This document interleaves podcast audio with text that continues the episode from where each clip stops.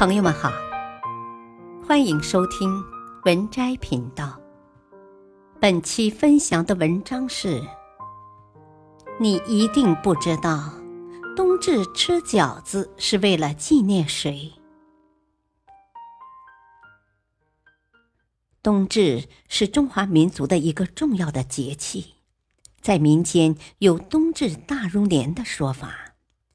所以，古人称冬至为亚岁、冬节、贺冬、小年等。在我国南方沿海部分地区，至今仍延续冬至祭祖的传统习俗；而在我国北方，每逢农历冬至这天，饺子成为家家户户必不可少的节日饭。谚语云。十月一，冬至到，家家户户吃水饺。解释：十月一是十月又一的意思，也就是十一月。冬至为什么要吃饺子呢？你一定不知道，冬至吃饺子是为了纪念谁。关于饺子的故事，我们都知道，端午节为了纪念屈原，有吃粽子的习俗。而到了冬至这一天，据说这种习俗是因纪念医圣张仲景冬至舍药留下的。张仲景是南阳西鄂人，他的著作《伤寒杂病论》。及医家之大成，祛寒焦耳汤被历代医者奉为经典。张仲景有名言：“进则救世，退则救民。不能为良相，亦当为良医。”东汉时，他曾任长沙太守，访病施药，大唐行医。后毅然辞官回乡，为乡邻治病。其返乡之时正是冬季，他看到白河两岸的乡亲面黄肌瘦，饥寒交迫，不少人的耳朵都冻烂了，便让其弟子在南阳东关搭起一棚，支起大锅，在冬至那天舍焦耳医治冻疮。他把羊肉和一些驱寒药材放在锅里熬煮，然后将羊肉、药物捞出来切碎，用面包成耳朵样的焦耳，煮熟后分给来求药的人每人两只焦耳，一大碗肉汤。人们吃了焦耳，喝了祛寒汤，浑身暖和，两耳发热，冻伤的耳朵都治好了。后人学着焦耳的样子包成食物，也叫饺子或扁食。原来冬至吃饺子是不忘医圣张仲景祛寒焦耳汤之恩。至今南阳仍有“冬至不端饺子碗，冻掉耳朵没人管”的民谣。渐渐的，饺子成为了不可缺少的节日饭。究其原因，一是饺子形如元宝，人们在春节吃饺子取招财进宝之音；二是饺子有馅儿，便于人们把各种吉祥的东西包到馅儿里，以寄托人们对新的一年的期望。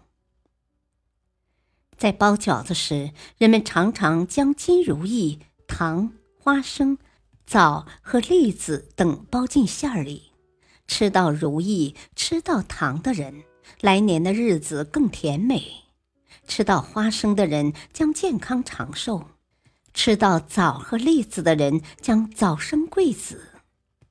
有些地区的人家在吃饺子的同时，还要配一些副食以示吉利，如吃豆腐象征全家幸福，吃柿饼。象征事事如意，吃三鲜菜象征三阳开泰。饺子这一节日佳肴，在给人们带来年节欢乐的同时，已成为中国饮食文化的一个重要组成部分。饺子馅儿的美好寓意。芹菜馅儿，芹代表勤劳的勤，意为勤密源源不断，谓之勤财，是对源源不断的物质财富的祈福，对勤劳务实的祝福。韭菜馅儿，韭代表长久的久。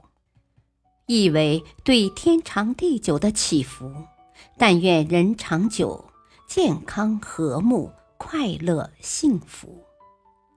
白菜馅儿，白代表百，意为对百样之财的祈福，亦或是对新婚燕尔白头偕老的美好祝福。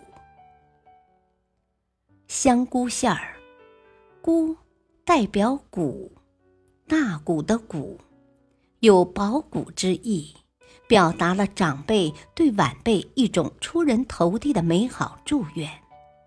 现代的意义更加深刻，香菇的形状如同向上的箭头，代指股票大盘势。